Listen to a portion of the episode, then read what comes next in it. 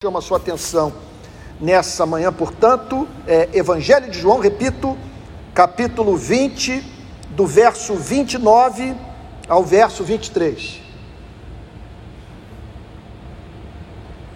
Que a graça divina nos acompanhe, que pessoas do Brasil inteiro sintonizem nos nossos canais, que o entendimento de não cristãos seja aberto para a compreensão da verdade e que a igreja tenha a sua fé renovada nessa manhã.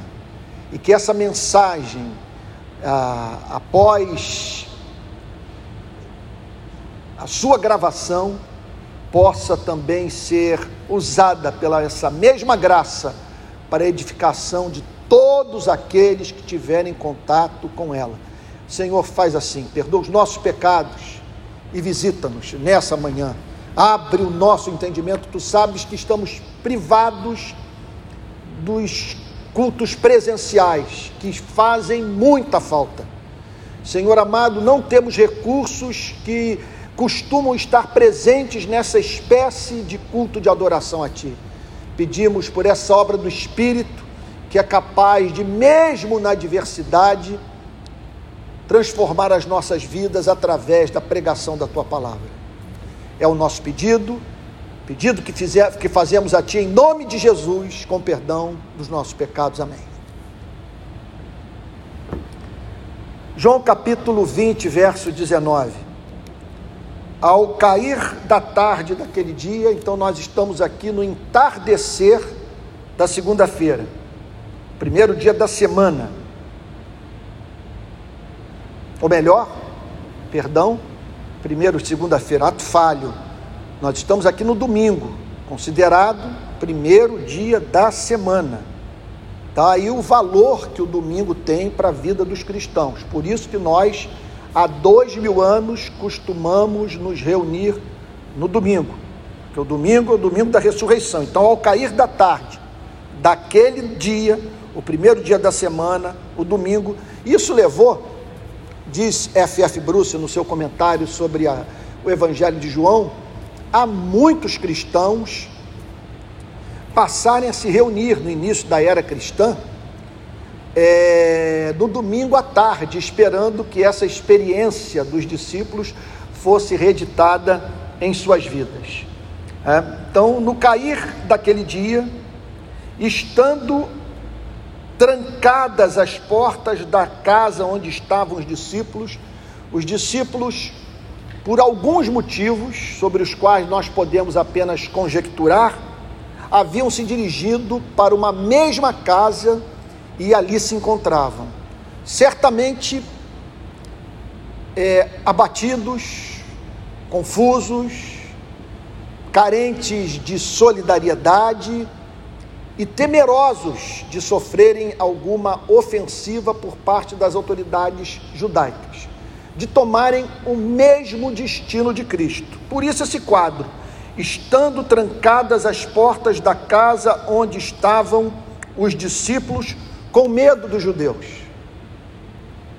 Essa é a sua experiência hoje.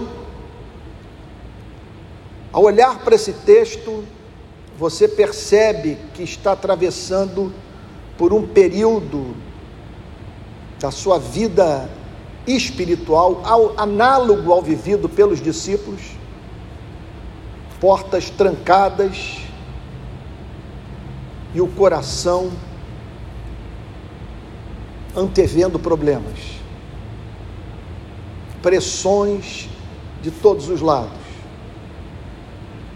e limitadoras da sua liberdade, daquilo que você poderia fazer neste mundo confuso,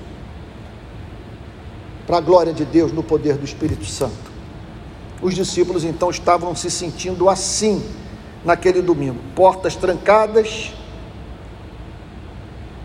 eles ali reunidos e com receio dos judeus, temendo cada barulho cada aproximação, cada ruído. Será que toda essa história que começou na Galiléia vai terminar assim? Que ele é o primeiro daqueles que serão mortos? Será que o sonho de trazermos para o mundo uma nova teologia, uma nova concepção de Deus, um novo culto, uma nova forma de viver. Será que tudo isso vai morrer aqui, nesses dias? Estamos à mercê dessas autoridades. Então, a leitura que os discípulos faziam dos fatos os levava a estarem juntos, dentro de uma mesma casa, com as portas trancadas e com medo. Que Deus livre a sua e a minha vida desse tipo de experiência.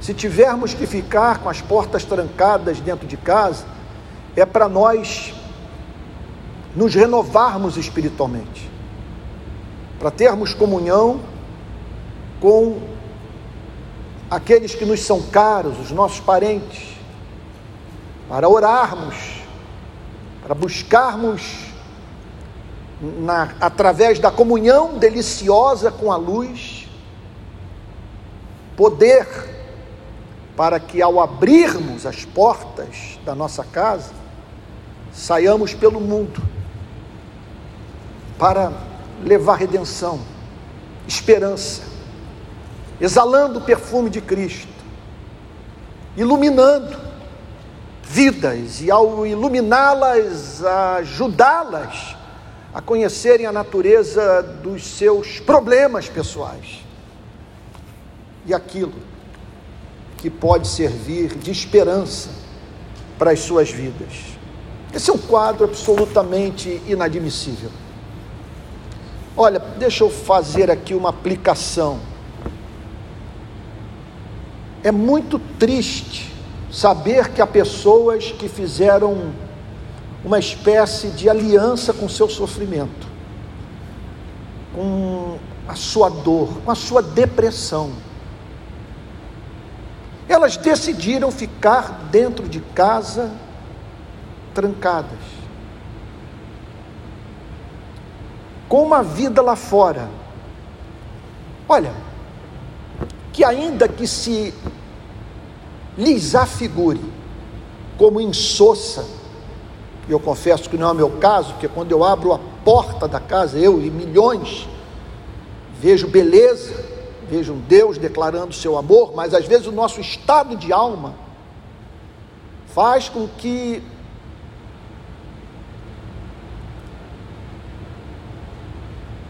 a nossa leitura da vida seja condicionada pelo estado de alma depressivo no qual nós nos encontramos. Agora, aquilo com que nós podemos concordar, ainda que os fatos da vida sejam interpretados por nós de modos diferentes, você não vê sentido para abrir a porta de casa porque não há nada do lado de fora que o atraia, enquanto que tudo que o outro quer é molhar os pés nas águas do mar, meditar sobre a sombra de uma árvore, andar por uma estrada florida. Nós sabemos que esses estados de alma variam e que subitamente podem vir sobre as nossas vidas, sobre, sua, sobre a sua e a minha vida, grossas nuvens negras de tribulação. Contudo, sobre um ponto nós temos que concordar: é que enquanto nós estamos trancados dentro de casa, com a vida dirigida pelo medo, do lado de fora perecem pessoas que poderiam ser redimidas, no sentido mais amplo do vocábulo bíblico, por meio do contato com a sua e com a minha vida. O que eu estou querendo dizer é o seguinte: ficar dentro de casa trancado, por medo de viver, é um desperdício. E aí então me aproprio do diagnóstico feito por uma amiga psicanalista. Desabafo que ela fez comigo. Eu estou cansada de lidar com pessoas doentes e que não procuram a cura das suas enfermidades. Então, sem a mínima dúvida, que o Senhor Jesus quer abrir essa porta, que o Senhor Jesus quer remover o medo, a fim de que o tempo que lhe resta, e vale a pena ressaltar o fato, tempo incerto e curto, seja usado por você intensamente para a promoção do reino de Cristo. Então, os discípulos haviam perdido de vista o fato de que aquele dia era o dia da celebração, que havia uma informação que a maioria dos discípulos não teve acesso, que na madrugada daquele dia, a pedra do túmulo havia sido removida. E aquele cuja vida não podia ser retida pela morte, a ela venceu, a fim de ir ao encontro dos seus discípulos e dizer que o último adversário da humanidade havia sido destruído a morte. Estando trancadas as portas onde estavam os discípulos com medo dos judeus, Jesus veio e se pôs no meio deles. Jesus veio e se pôs no meio deles. Subitamente, Jesus aparece. Nós não sabemos como que Jesus entrou na casa. As portas estavam fechadas tudo que nós sabemos é que Jesus apareceu ali, diante de discípulos confusos e amedrontados. Então, observe que, se por um lado, permita-me fazer uma aplicação psicológica da passagem, veja que o objetivo dela é falar sobre a ressurreição de Cristo, mas a, a, o que há de analogia nesse texto em relação àquilo que nós vivenciamos é uma coisa impressionante. Então, veja, eu estou dizendo aqui sobre a importância de abrirmos as portas da casa, exorcizarmos o medo e sermos movidos por aquela fé que nos faz saltar montanhas, derrubar muralhas, é, destruir os adversários da nossa vida.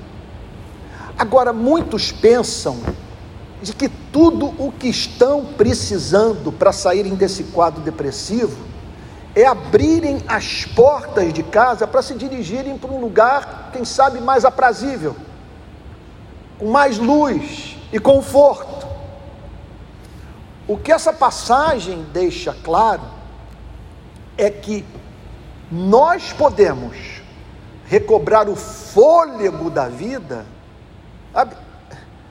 é, onde quer estejamos, que o que tudo precisamos, de que precisamos, em última análise, é dessa manifestação de Cristo, se colocando entre nós se fazendo presente. Que é, é, veja, não se trata apenas de um, um abrir as portas para sair pelo mundo. Se trata, isto sim, diante das, antes das portas serem abertas, você sentir aquele perfume, provar daquele toque, estar certo que ao seu lado está aquele que é maior do que a vida, que venceu o mundo, que venceu o pecado. Então, tudo que você precisa nem de uma viagem para o exterior. Você não está precisando de um novo hobby ou sair para se encontrar com os amigos, embora tudo isso tenha o seu lugar e possa ser usado pela graça de Deus para trazer um pouco mais de suavidade à sua vida, mas o que eu estou lhe dizendo é que nenhum desses recursos tem valor se Cristo não for percebido na sua vida.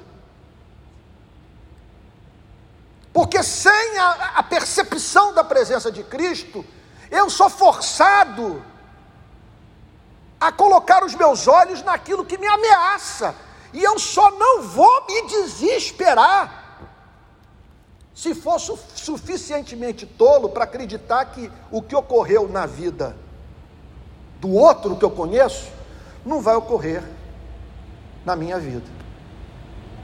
Estão vendo aí o testemunho comovente do pastor americano Tim Keller, que ontem eu fiz questão de reproduzir nas redes sociais. Ele, com 70 anos, e creia nisso, no auge do vigor intelectual, gozando de plena saúde, ele e a mulher dele, no momento do seu ministério mais frutífero, um nome consolidado, livros escritos, respeitado na América e no mundo, Respeita, respeitado por gente do lado de dentro, do lado de fora da igreja. Um homem, portanto, que do ponto em que ele se encontra hoje, é capaz de divisar inúmeras outras obras de Deus por meio da sua vida, a fim de edificar a igreja e aproximar pessoas de Cristo.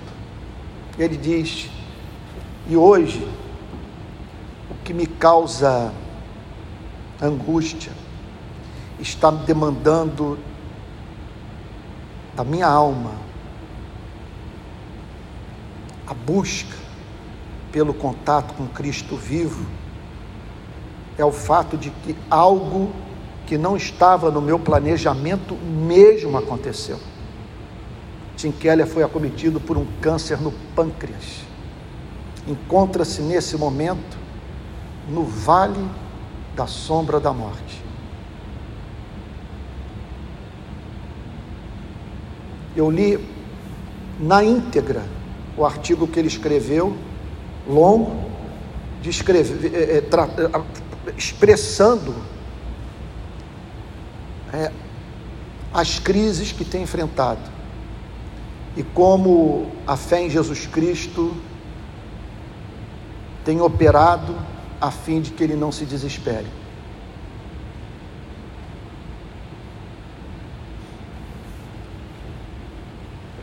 Nesse artigo, ele fala sobre um livro de um autor inglês chamado N.T. Wright, que escreveu uma obra que hoje é referência sobre o tema da ressurreição de Cristo.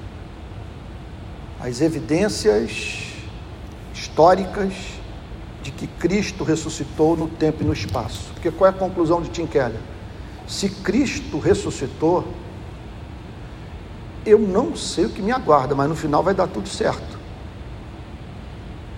Não sei qual é o caminho que Deus haverá de estabelecer para que tudo dê certo. Mas é aquilo, eu sei que vai dar tudo certo, porque o problema maior já está resolvido. Alguém que é mais forte do que a morte então, a morte também está suscetível à morte. E alguém no universo com poder de matar a morte. Lendo o relato do Tim Keller, eu fui tomado por tamanha comoção que a primeira coisa que eu fiz foi ir na minha estante e tirar o livro do N.T. Wright sobre a ressurreição de Cristo, que eu havia começado a ler, por algum motivo parei. E não apenas isso, dizendo para mim mesmo, desse ponto da vida que eu me encontro até a morte, eu vou aproveitar todos os dias da minha existência para me aproximar de Cristo, de modo que quando vale da sombra da morte chegar a minha vida, ali eu possa me comportar como Martin Lloyd Jones, que no leito de morte mandou um bilhete para sua mulher e suas duas filhas, dizendo: parem de orar por mim, não me detenham da glória. Portanto, não é uma questão de aonde ir, com quem estar, ou com o que me entreter. Em última análise, o que nós precisamos é dessa manifestação de Cristo. E foi o que Cristo fez pelos discípulos. Jesus veio e se pôs no meio deles. Que você faça essa oração. Senhor, torna-te real para mim mais real do que eu sou para mim mesmo. O Senhor não manda palavras, envia, envia-te a ti mesmo, torna-te real para mim, faz por mim o que foi feito na vida dos discípulos em Jerusalém. Jesus veio e se pôs no meio deles, e é o que nós precisamos. Jesus veio e se pôs no meio deles, dizendo: Que a paz esteja com vocês. João declara que foi a primeira declaração de Cristo. Ele não os admoesta, ele não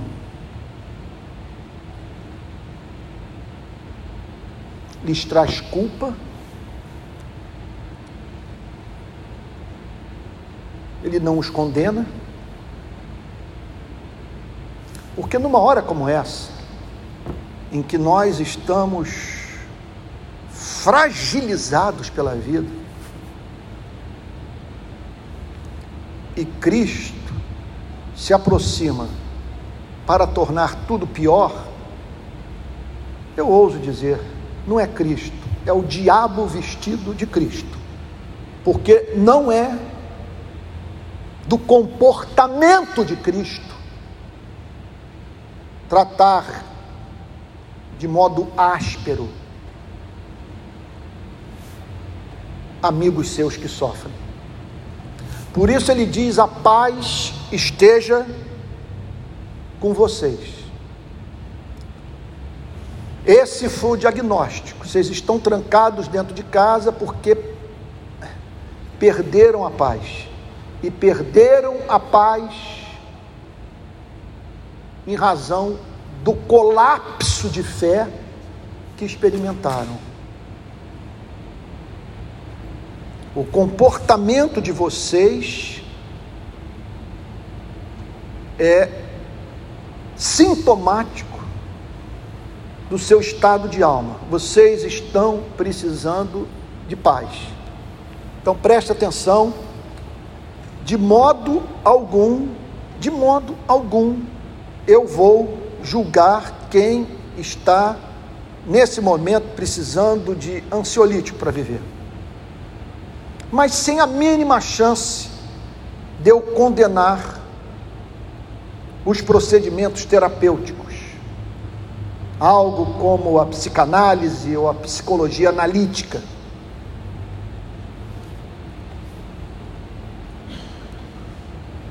Creio que há espaço nas nossas vidas para que conheçamos um pouco melhor daqueles fatores inconscientes, dos quais nós não nos damos conta, portanto, e que interferem na nossa vida presente. Agora, é importante que você tenha em mente o que procura encontrar, porque o objetivo não é apenas você a partir de algo como a técnica psicanalítica, conhecer fatos da sua vida que determinam seu comportamento no presente e que, contudo, né, você ignora. Ignora porque quer ignorar. Veja, não há mínima dúvida que esse é um exercício saudável de alma. Como diz o salmista, porque estás abatido a minha alma, porque te perturbas dentro em mim, espere em Deus, pois ainda o louvarei. É saudável você entrar em diálogo consigo mesmo, conversar com a sua alma, fazer perguntas a ela, extrair de você a raiz do que o angustia. Agora, é muito importante que você tenha uma meta final. Onde você quer chegar com a terapia? Com os livros que está lendo, com as pessoas com as quais você tem conversado.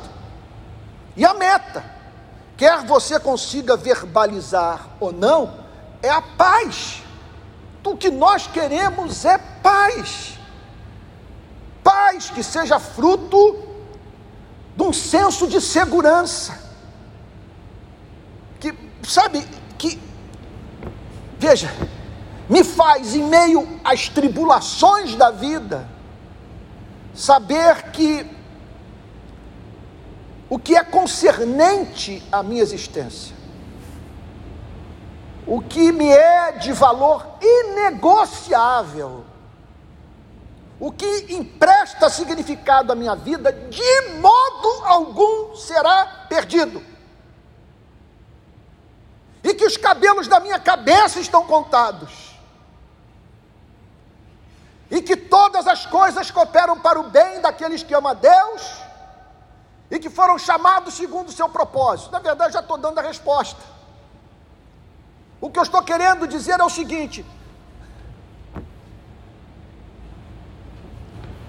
a paz, e nesse ponto Freud é muito honesto quando ele diz: não procure felicidade na psicanálise, essa não é a meta da psicanálise. Felicidade é tema da religião. E eu diria o seguinte: o mesmo se dá com o tema da paz. Olha, é impossível seres racionais terem paz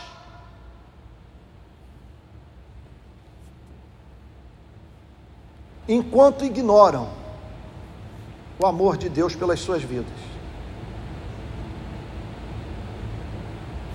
Veja só, ninguém, é por isso que eu sou cristão, é por isso que eu estou aqui pregando, por isso que eu não me candidato, por isso que entendo que o meu chamado é pregar o Evangelho. Por que pregar o Evangelho? Eu olho por uma frase como essa: que a paz esteja com vocês. Que a paz esteja com vocês. Retire Cristo. Ponha ali Nietzsche, Karl Marx. Ponha ali Freud. Voltemos nos séculos, coloque ali Platão ou Aristóteles Ponha quem você quiser, mas só um terá autoridade de dizer que a paz esteja com vocês. Porque para a vida de seres racionais, essa paz tem que ter fundamento.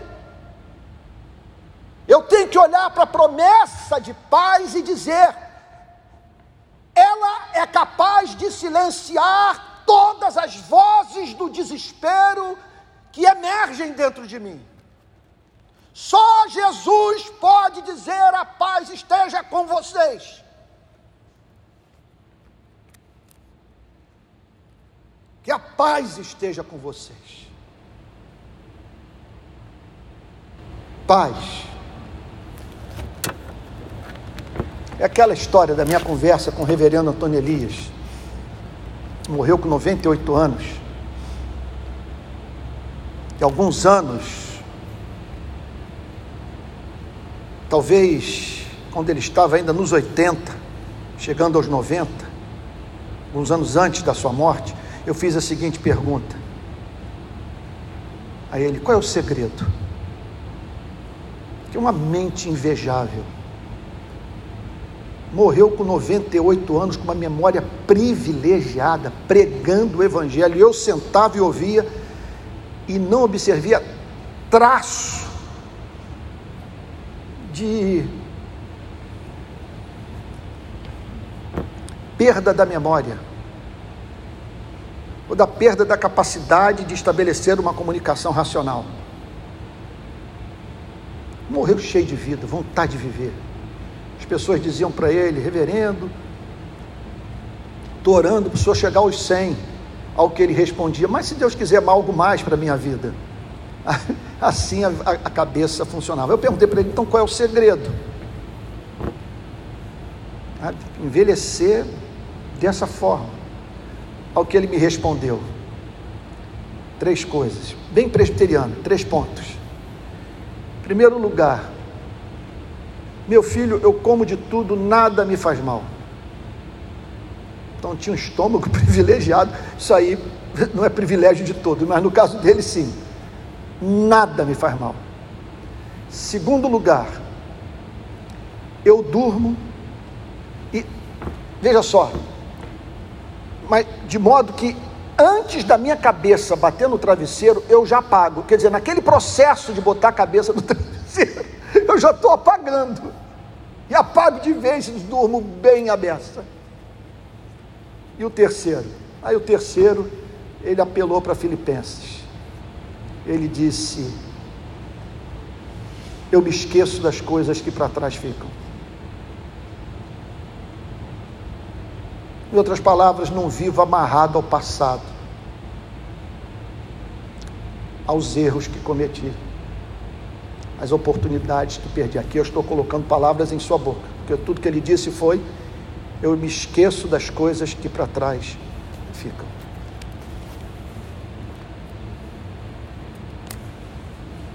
Que a paz esteja com vocês. E dizendo isso, lhe mostrou as mãos e o lado. É interessante isso. É muito bonito. Porque nós estamos aqui perante um Cristo tatuado. Ele deixou as tatuagens permanecerem no seu corpo. Eu não acredito que ele vá viver para sempre com elas. Porque a Bíblia fala em corpos glorificados. Jesus é o primogênito dos que tiveram, dos que terão seus corpos glorificados. Mas aprouve a ele, num diálogo santo com o Pai, dizer: é, Deixe-me nos primeiros dias após a ressurreição, manter essas marcas no meu corpo, porque elas serão importantes para testificar no coração dos discípulos que eu ressuscitei no tempo e no espaço e os amo. E aí então o Senhor Jesus vira-se para eles e diz: Paz seja convosco, novamente, mas não sem antes lhes mostrar as mãos e o lado, a marca dos cravos nas mãos e aquele lado que havia sido furado pelo soldado romano. Então os discípulos estavam ali perante uma evidência empírica da ressurreição. Sem a mínima dúvida, o cristianismo não se espalharia pelo planeta se aqueles homens tivessem dúvidas quanto a essa experiência dentro de casa com Cristo.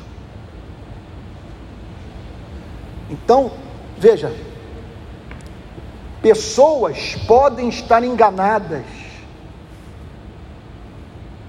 mesmo quando falam fervorosamente sobre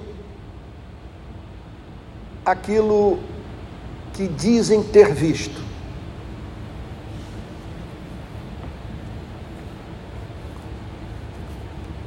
Agora, nós estamos aqui perante pelo menos dez pessoas. Tomé não se encontrava presente e Judas já havia partido. É provável que havia mais gente. Jesus tinha mais discípulos do que os dez ali presentes.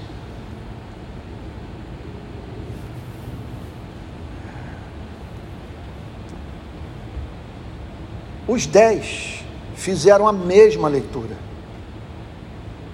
que eles estavam diante daquele com o qual conviveram durante três anos. E que o corpo que ali estava presente não foi um corpo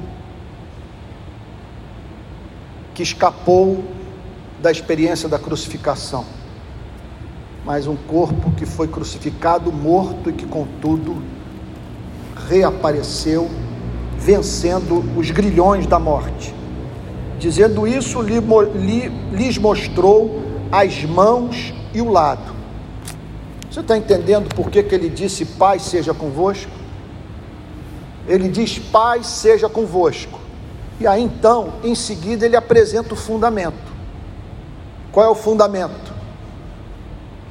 A morte já não é mais problema na vida de vocês. Qual é o fundamento? As tatuagens que eu carrego no meu corpo são a evidência do amor infinito que tenho pela minha igreja.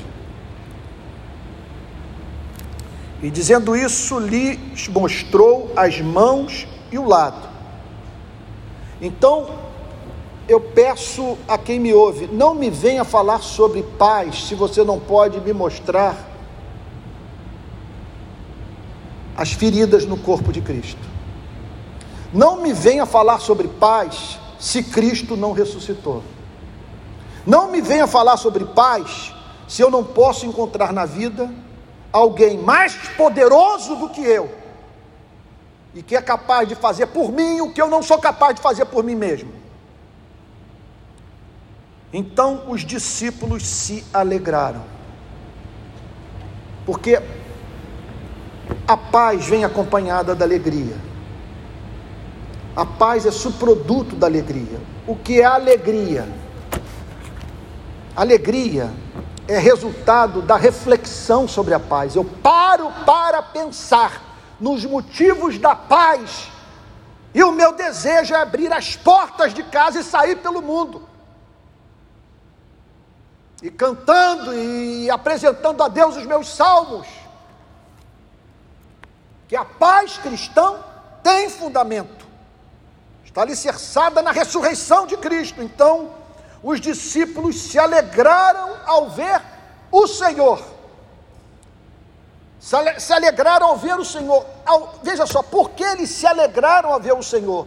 Porque ao verem o Cristo que havia vencido a morte, eles se certificaram do fato de que tudo aquilo que ele havia ensinado durante três anos era verdadeiro. E se tudo aquilo que ele ensinou durante três anos é verdadeiro, a vida faz sentido e nós não temos por que ficar dentro de casa. Há uma vida a ser vivida, há uma missão a ser cumprida. Ele venceu a morte. Amigos, o cristianismo simplesmente não existiria sem a ressurreição. Ele continuaria a ser uma seita do judaísmo. E só não se tornou seita do judaísmo porque esses homens enfeitiçados pelo fato da ressurreição saíram pelo mundo dizendo que um da espécie humana venceu a morte. Então os discípulos se alegraram ao ver o Senhor. E Jesus lhes disse outra vez: que a paz esteja com vocês. Eles receberam uma segunda bênção. Por que ele disse uma segunda vez? Porque, segundo o relato de, Lu, de Lucas, capítulo 24, João não está contando aqui tudo o que ocorreu naquela, na, naquele entardecer, naquele início de noite. Ele conta parte da história. Agora, Lucas apresenta detalhes que nos ajudam a entender o porquê do Senhor Jesus ter repetido a frase.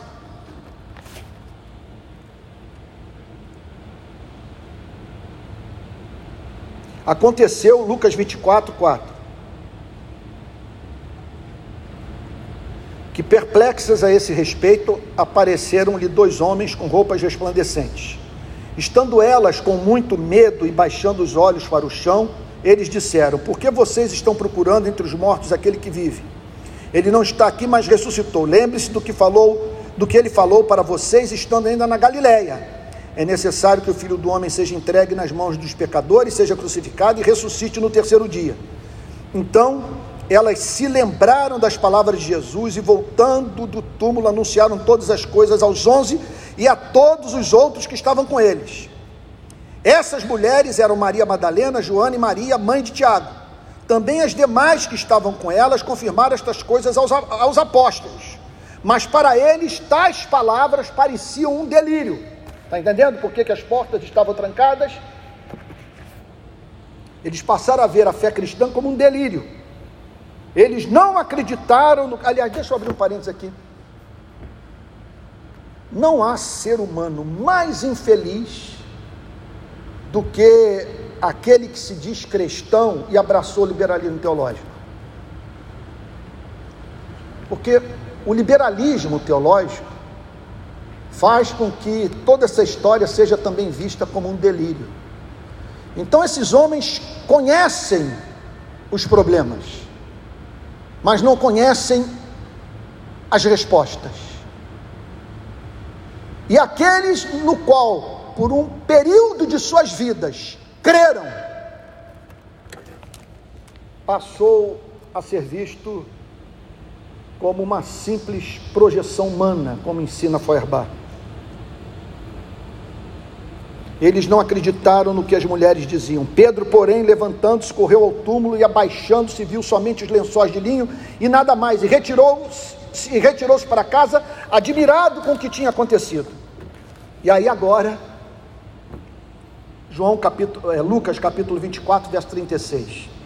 Aqui Lucas está contando a mesma história testemunhada por João, só que com características bem diferentes. Falavam eles ainda estas coisas quando Jesus apareceu no meio deles e lhes disse: Que a paz esteja com vocês. Isso foi registrado por ambos, por, por, por ter sido profundamente marcante. Eles, porém, ficaram assustados e com medo. Então, o medo se tornou duplo. Havia medo dos judeus e medo da aparição de um fantasma. Olha o que, que diz: eles ficaram assustados e com medo, pensando que estavam vendo um espírito. Mas ele lhes disse: Por que vocês estão assustados e por que surgem dúvidas no coração de vocês? Vejam as minhas mãos e os meus pés, que sou eu mesmo. Toquem em mim e vejam que é verdade, porque um espírito não tem carne nem ossos, como vocês estão vendo que eu tenho. E aí, é muito amor e infinita paciência. Dizendo isto, mostrou-lhes as mãos e os pés e por não acreditarem eles ainda, por causa da alegria, e como estavam admirados, Jesus lhes disse: Vocês têm aqui alguma coisa para comer? Então lhe apresentaram um pedaço de peixe assado e ele comeu na presença deles. Então, por isso, João declara essa segunda bênção: que a paz esteja com vocês a fim de que após terem recobrado o equilíbrio emocional, pudessem entender o legado de Cristo para as suas vidas. O que Cristo mais ansiava por comunicar ao coração dos seus perturbados discípulos. Que a paz esteja com você, com vocês. E aí agora a impressionante afirmação. Meu Deus.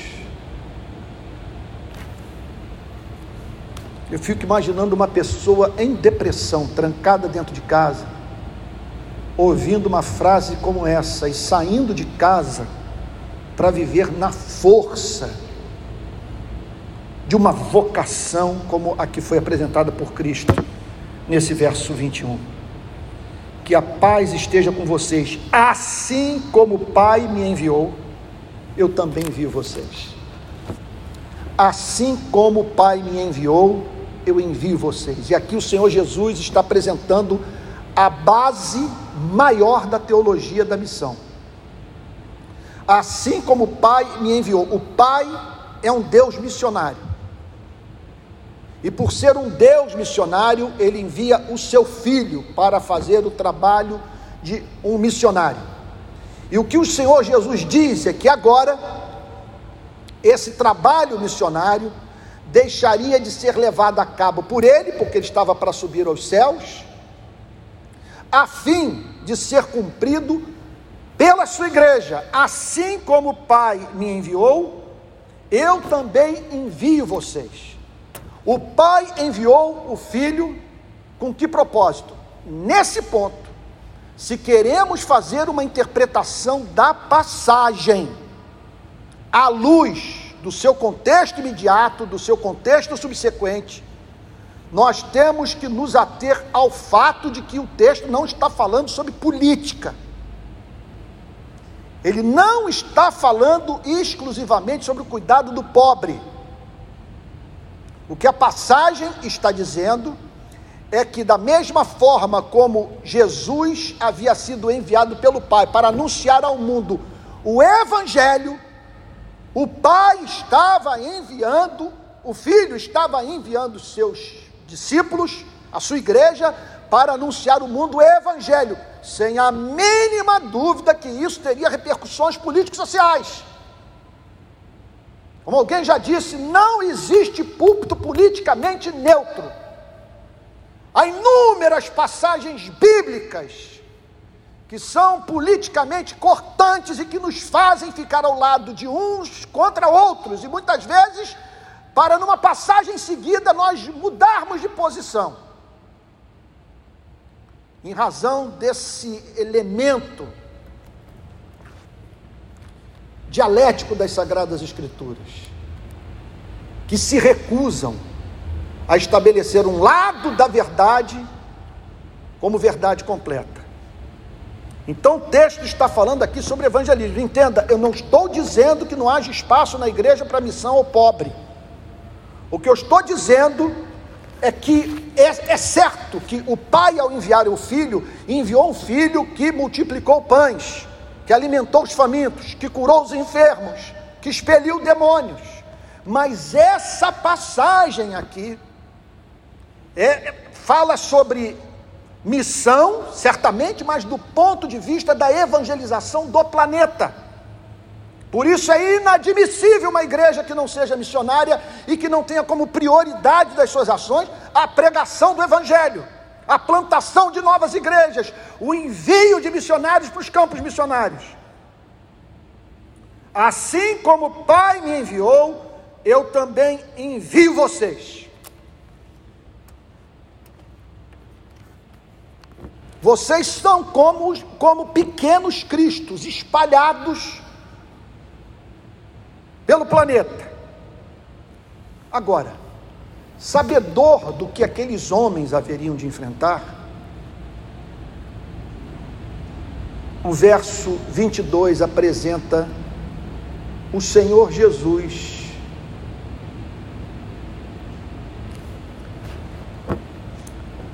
mostrando de modo gráfico, mediante a utilização de um simbolismo, o que a igreja precisaria para a evangelização do mundo. E havendo dito isso, soprou sobre eles e disse: Recebam o Espírito Santo. Irmãos queridos, não há como deixarmos de fazer a conexão entre esse soprar de Cristo e aquele sopro do livro de Gênesis nas narinas do homem. Da mesma forma que para terem vida biológica,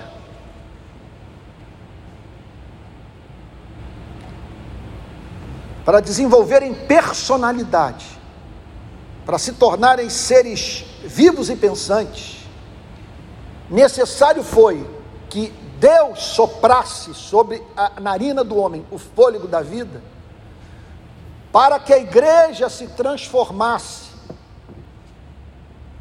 num organismo vivo, a ponto de espalhar vida, comunicar, é, é, é, contaminar pessoas com a vida da qual ela se tornou portadora necessário ela que a igreja fosse batizada com o Espírito Santo.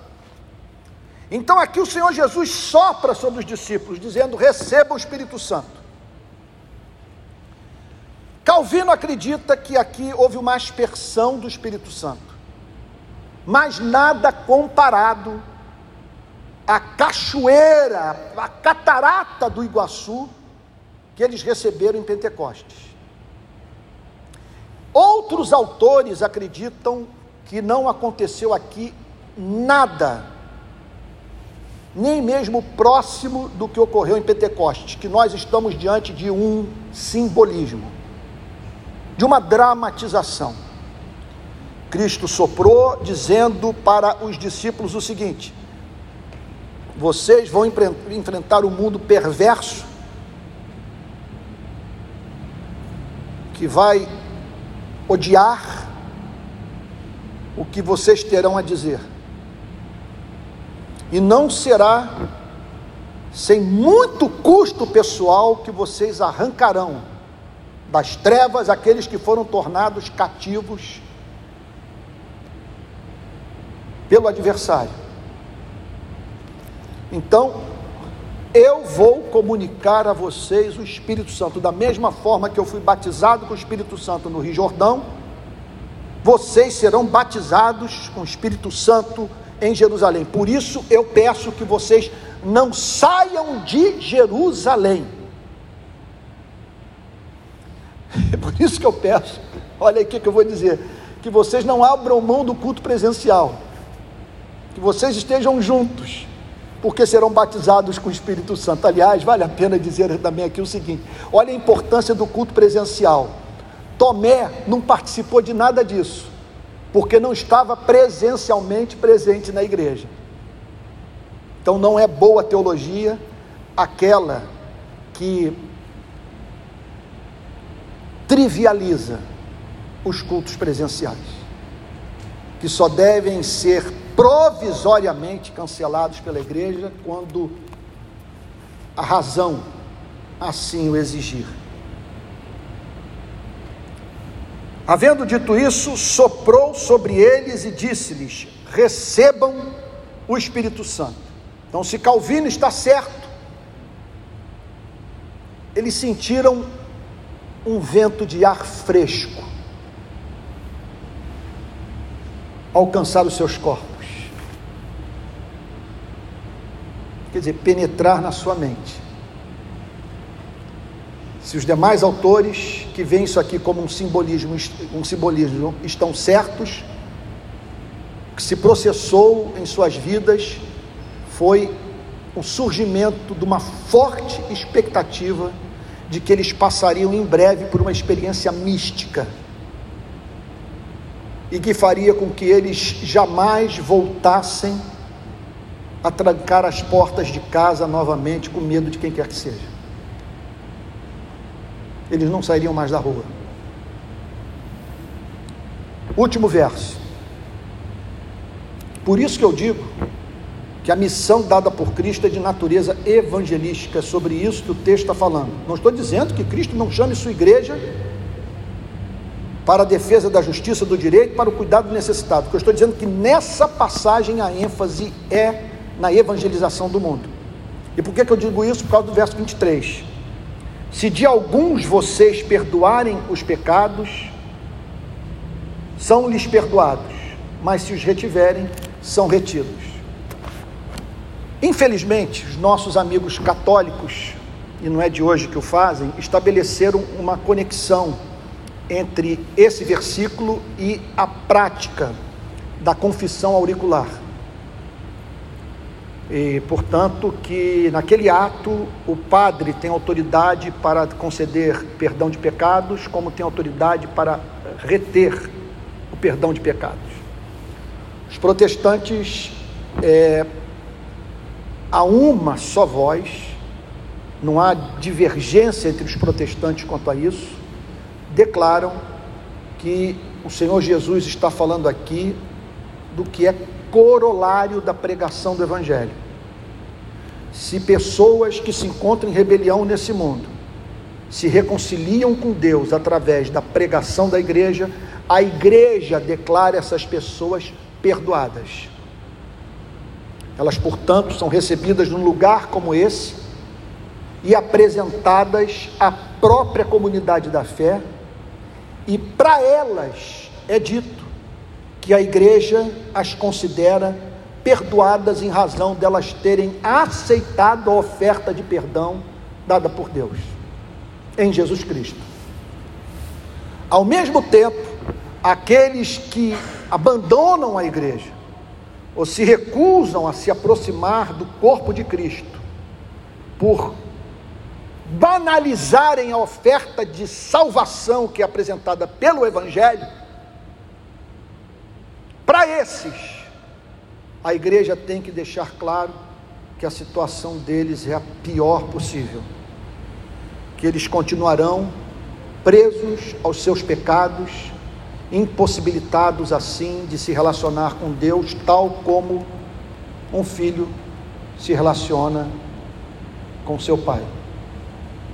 A passagem das Escrituras que mais lança luz sobre o tema é a que se encontra na segunda epístola de Paulo aos Coríntios, capítulo 5, verso 18, que diz assim: Ora, tudo isso provém de Deus que nos reconciliou consigo mesmo por meio de Cristo e nos deu o ministério da reconciliação. Olha aí, aqui está o apóstolo Paulo declarando algo análogo ao chamado de Cristo naquele dia, na casa onde encontravam os discípulos com as portas trancadas.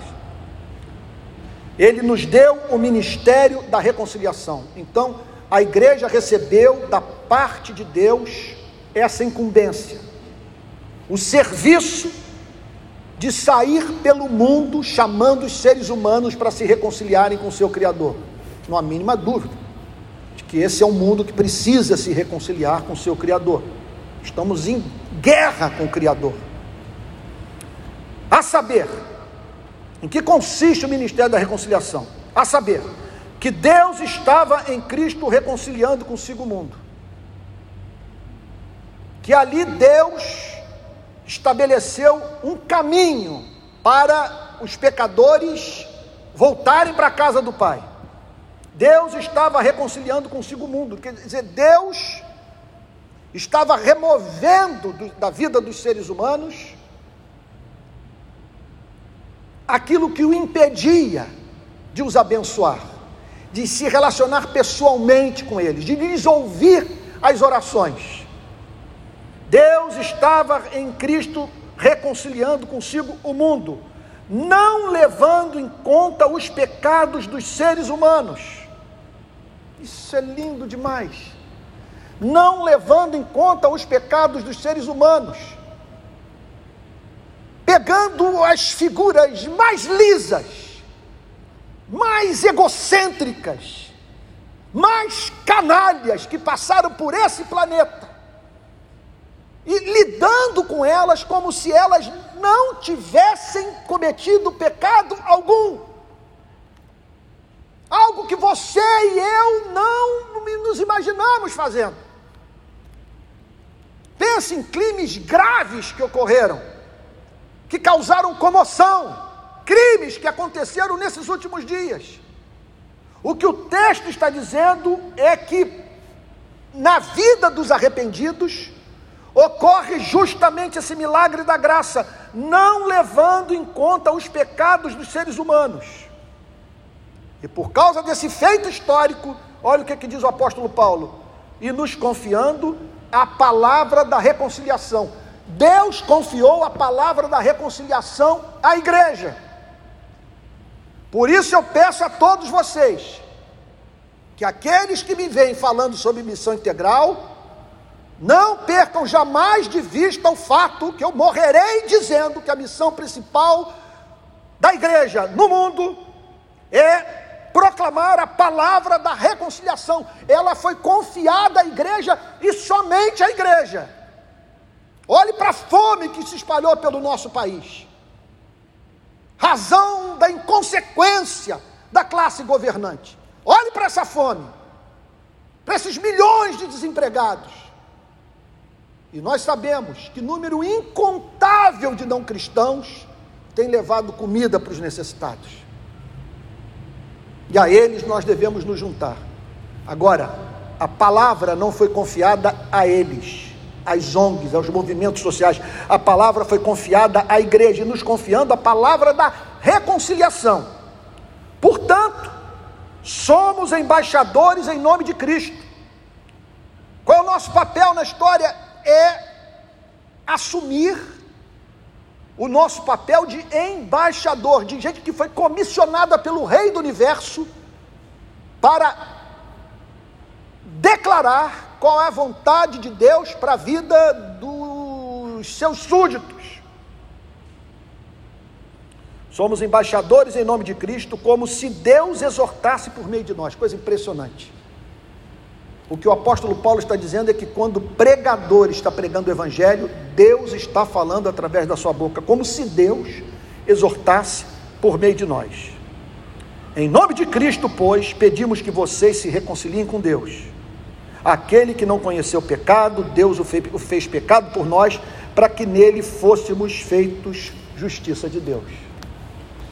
Por isso que Jesus soprou sobre os discípulos, para que eles pudessem levar a cabo o ministério de, de reconciliação, que é um ministério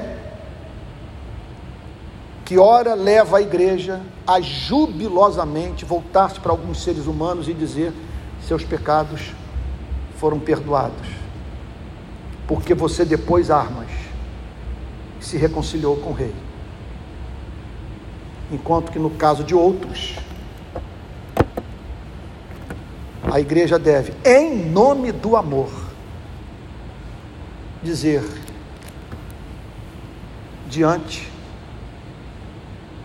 da, re, da resposta que você está dando, pregação da palavra, só me resta dizer com pesar no coração que se seu coração parar de bater hoje, e você partir nesse estado de alma que se encontra, nós nunca mais nos veremos.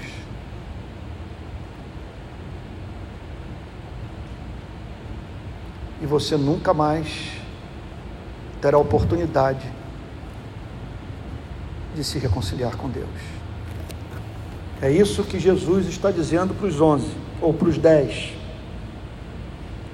Se de alguns vocês perdoarem os pecados, são-lhes perdoados, mas se os retiverem, são retidos.